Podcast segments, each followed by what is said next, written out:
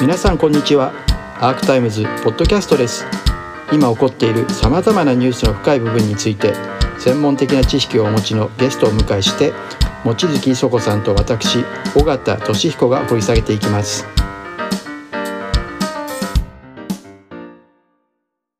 外国特派員協会ではい。ちょうど金曜日に記者会見があって、BBC の記者会見だったんですけども BBC が土曜日からですねあのジャニー喜多川氏のジャニーズ事務所のですねその性暴行疑惑あのの話についてドキュメンタリーを放映していてですねそれに先立って金曜日に会見があってそこで私も質問してちょっと聞いてきたのでまずそこちょっとご覧いただいてそれで最後にその話を、はい、したいと思います。Thank you. So I see the comparison between uh, UK and, Japanese press, I would say absolutely there, there are comparisons that can be made, and this is just my my personal opinion. But I think quite often, in terms of public discourse, journalists are seen as um, a, a kind of specific breed of person, whereas in actual fact, as journalists in the room or journalists watching online right now, uh, you know, I'm sure we can all say with confidence that journalists actually often just represent a cross section of society, which means they're also susceptible to things like groupthink. Journalists are also susceptible to their their logic in working out a story being affected by the prevailing logic of the moment, the prevailing logic of the time. Of course. それでこれ私聞いたのは一つはこのドキュメンタリーの一つのテーマは、まあ、もちろんジャニー喜多川氏のですね性暴力問題なんですけれども同時にメディアが全然報じてこなかったと日本のメディアがそれを沈黙の壁というふうにですね表現してるんですね。で私自身も朝日新聞の記者で去年まで朝日の記者だったので、まあ、29年いてですねこのあの問題が起こっている時、まあ、私経済部でしたけれどもあまり自分との立ち、ね、担当外でもありあまり文春週刊文春も読んでもいなかったのでいろいろそういうことが報じられてるなと感じていたあのぐらいだったんですが私もこのドキュメンタリーをその時放映もしてくれてでその後会見になったんですけど見てまあ非常にショッキングでですねで実際にかなり裁判においてもジャニー喜多川氏があの半ば認めるようなあのあの受け答えもしてるっていうのも明かされてるんですよね。で実際その最高裁でで上告が棄却されていてですね高裁判決が確定しているっていうのもこれは私も詳しく自分自身知らなかったので、まあ、非常に恥ずかしいなと思ったのでまずそれを申し訳ないということをまあ会見の質問ではまず言った上で質問したんですけども自分もまあ問題の一部だったんだと私も思ったのでただ同時に彼にまあプロデューサーたちに聞いたのはこれ日本のメディアがこうやって報じないことをどういうふうに見えるのかというふうにこのモビン・アザーさんっていうここの番組に出てくる記者に聞いたらですねあの興味深かったのは彼の答えはですねもっと批判非難されるかなと思ったらジャーナリストっていうのはその社会の中でねその特殊な人と思われがちだと。だけれども実はその社会の影響を実はすごく受けてるんだと。でその社会のグループシンキングに入陥ってしまうのがジャーナリストでもあるっていうことも言っててまさに今の日本のメディアがあの置かれている状況をあの答えあのんね、あの端的に指摘してるなと思ってですねこれ私が見た中だと朝日新聞のグローブっていうあのメディアが唯一これ書いてるこういう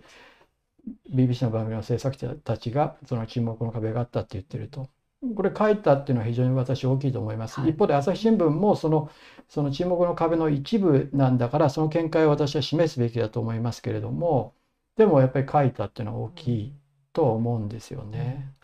あの伊藤詩織さんの性暴行にしてもあの日本のメディアが本当に、まあ、東京新聞ももうベタ傷でしたし告発した時ですね。でそれをやっぱ大きく報じたのが BBC でありニューヨーク・タイムズだったと。で今回のこともほぼほぼテレビは完全沈黙あの週刊新潮でさえもやっぱりジャニーズを一部起用しているせいかあのほとんど出せないと聞いてますし週刊文春だけですよね。週刊文春だけですね。あとはこのグローブ、はいあとグローブ。うん。こういう状況、まあ、今回のこれねあの欧欧州やアメリカだったらどうだったのかなってことを含めて。この時代にもう本当に痛々しいですよね。あの、やはり、でも似たような構造は、あの、やっぱりあるわけですよ。これ私、あの、考えたときに、やっぱりハリウッドのね、あの、えー、ワインスタインっていう非常にまあ権力を持っている、あの、もう資金的なプロデュースをしていて、もう本当にもうたくさんの女性たちが性的暴行を受け、暴力を受けたことが、あの、こう明るみに出した二人のジャーナリスト、女性ジャーナリストの、まあ、映画がこの間ね、あの、シーセット。が公開されて、それを見ても改めて思いましたけれども、そこでもですね、これ2017年ですね、あの、あのままさに MeToo 運動のの本当に火付け役になった。ですよね、あれね。で、そこで私印象的だったのが、あの、やっぱりこの、もう、ものすごい強力な、あの、まあ、権力者であるワインシュタインをあの制裁するっていうことがどんな形でもできないっていうその加害者を守る仕組みというのが彼の周りに何重にも何重にもあった。何重にも。うん、でこれを打ち破っていくっていうことをがどれだけやっぱりこう大変なのかそしてその、えっと、被害者に話してもらうっていうことが、その2人のジャーナリストがもうすごく不信するんですけども、もう本当に閉ざされた過去とか、もう絶対もう言わないってことをもう制約させられてるわけですよね。そういうようないろんな司法、契約とか司法での壁をね、あの、こう、少しずつ少しずつ解きほぐしていくっていうようなあのことだったので、やっぱそういうことが起きた上で今っていうことなので、やっぱ日本社会の、あの、本当にこれを海外のメディアが言うっていう状況っていうのは本当に危惧しかないですね。あのそうですね。まさにハービー・ワインシュタインと私同じ問題だなと思ってですね。うん、で、ハービー・ワインシュタインの問題は MeToo 運動と絡めて日本メディアもものすごいいっぱい書いてるわけですよね。でも自分たちの足元にあるこんな大きい問題を書いてないっていうこのことの異常さをすごく感じて、ただこの会見でもう一つちょっと興味深かったのは、BBC も同じような問題あの有名な司会者がその子どもたちにその性暴行を加えてたって話があってそれが2012年ぐらいに明らかになって独立報告書なんか出てるんですね。ジミー・サビルっていう人なんですけれどね。でじゃあでもこれはこれであの日本のメディアも問題だねっていう話にはその会見ではなったんですけども会見ではその彼らの BBC の彼らに対して BBC のこの問題はどうなんだと自民サービルの問題はどうなったんだという質問が結構出てで そのそのモビーンさんもですね、うん、確かにその指摘は最もでねそれはその通りだと思うけどで自分たちもその問題にも向き合ってるけれども BBC も、だけれどもだからといってじゃあ他国のねこういう問題を報道すべきじゃないかというとそういう意見には全く同意しないと。それは他国の問題で。彼らは彼らで報じてんですよね。そうそう。自分の身内のその問題じゃあ僕はその話も聞いたんです。よ、はい、同じようなドキュメンタリーやったんですか？って聞いたらそのあのアビーさんは最初あのすぐ分かんなかったみたいでやってたあの当時そのこれからそういうドラマがあるらしいんですけれどもそういうのもあったと思っていてその後僕の質問のやつであの最初答えが十分じゃなかったって言って後でもう一回答えて2016年にやってたって言ってました、90分のドキュメンタリーをやってたと。でもまあ BBC もそういう意味では苦しんでもいるしでも記者会見でそういうことをたくさんの記者が聞く。いうのも一種健全だなというふうに思います、ね、で調査報告書を作って発表は多分してるわけですよね。発表しててそのその段階ではその調査報告書の発表だけだったんですよ BBC がね。でもその後2016年にドキュメンタリーをやってる。だって今そういう調査さえ多分行われないままだし報じられないから。いやまだ全然だって日本はメディア出てないですからね、はい、でもまさにハビー・ワインシュタインと同じ全く同じ構造,、構造で非常に問題だし、やっぱりきちんと報じていかなきゃいけないし、日本のメディアが本当にね向き合わなきゃいけない話ですね。はい、袴田さんのですね検察が特別広告断念ということで、望月さん取材に、ね、そうですね。えっ、ー、と日曜日に、まあ、特別広告断念する前日に応援大会っていうのが、袴田さん応援大会っていうのが開かれたので、あの、そこで、ちょっと秀子さんがですね、1分ほど流せますか？えっ、ー、と、まあ、支援者の方たちに、あの、言った、ここに、まあ、パポにあるようなお話をされているんですけど、それをちょっと流します。再審開始になりました。やっと57年戦って、やっと再審開始でございます。長い裁判でいろいろありました。ともかく頑張って頑張って頑張ってきたんです私は。それで57年という歳月が知らない間に過ぎました。私も90でございます。本当に知らない間に90になりました。もうこの辺で一区切りつけてもらいたいと思っておりましたがその一区切りがつくのかなと思っております。岩尾にはね再審開始になったで安心しなもう何にも心配いらないよって言って申しました。そしたら少し分かってるようなことでございます。皆様のご支援のおかげ弁護士さん最最初弁護士さんをはじめご支援者の皆様のおかげそれこそ日本国中いいえ世界国中からの応援がありました。本当にありがとうございます。頑張ってまいります。はい。あの、まあ、この事件ね、もう、あの、遡ること57年ってことなので、あの、そもそも里子さんこの事件を知ってるかしっていうのは結構、あ、こんな話あったなっていう感じかもしれないんですけれど、あの、かつて、まあ、彼が、袴田さんというのが、え当時着てたパジャマ着に、えそれも大量の血ではないんですね。少しだけついていた赤みのある血、それも、まあ、本当に血液だったのかってところも怪しいところあるんですが、それを、ま、根拠に、え犯人ではないかということで逮捕され、1日、ま、12時間から17時間、で、ひどい時には、まあ、殴られたりってことも実際あって、足にも怪我をされていたようなんですけれども、あの、トイレにも行かせてもらえず、あの、便器をですね、取り調べ室に持ち込まれて、そこで、まあ、用を足させられたとか、非常に非人道的な取り調べの後に、えー23日の起訴直前の20日後に私がやりましたという、まあ、嘘の供述を強いられて、で、そのほとんどの45通の調書というのが、そもそもの動機から、えー殺すに至る過程のことを含めて、どんどんブレて、まあ、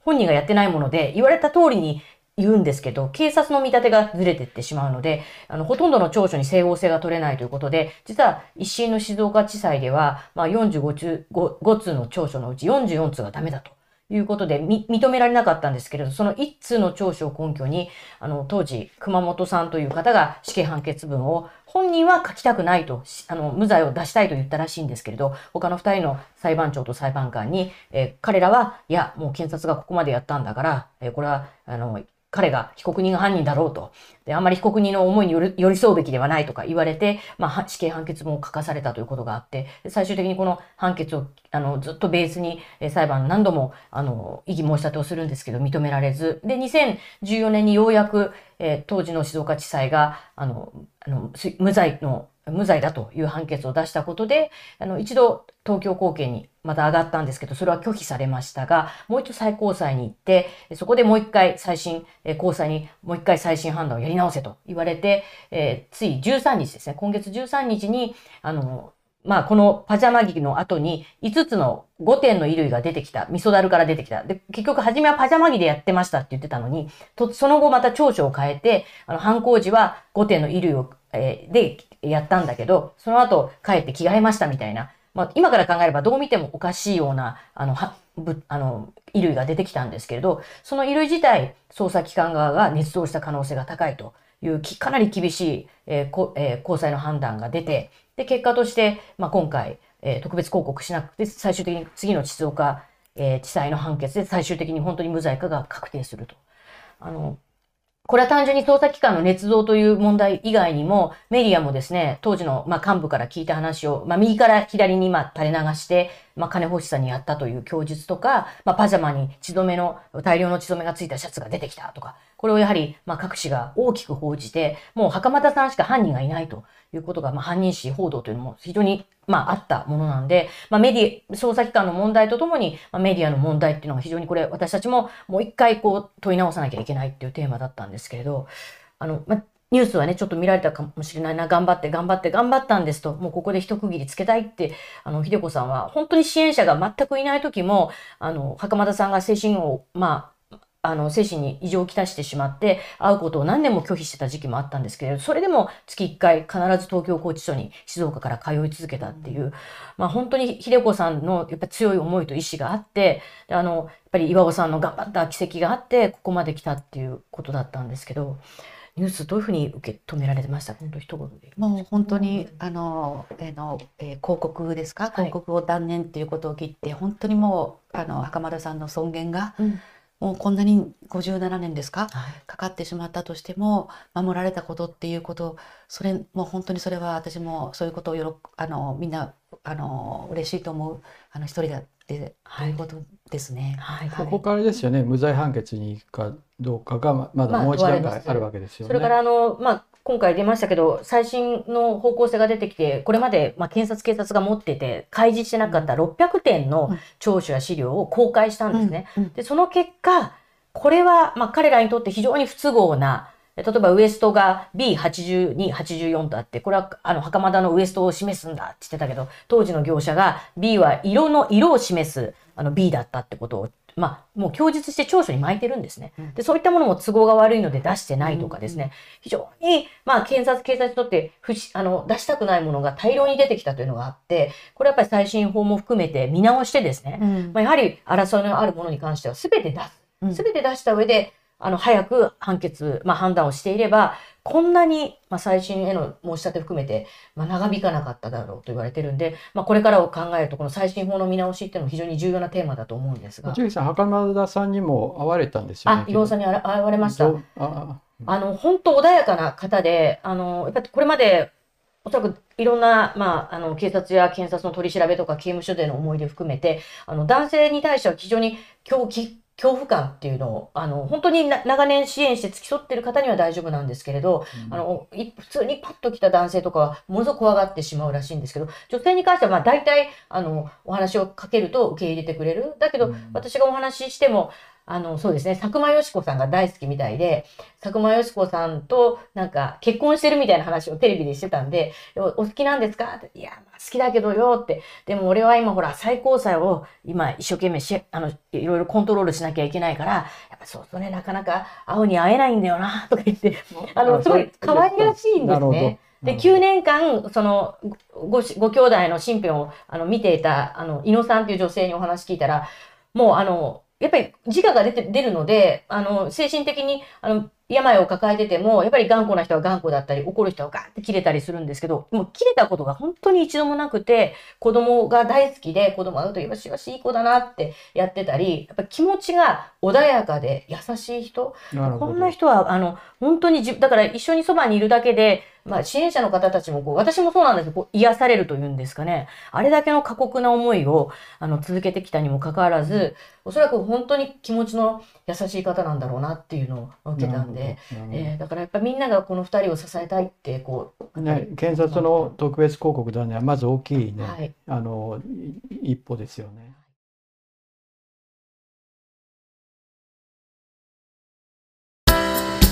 アークタイムズポッドキャストお聞きいただきありがとうございます。他にも様々なエピソードがありますので、ぜひお聞きください。動画は YouTube 上のアークタイムズチャンネルでご覧になれます。こちらもぜひご活用ください。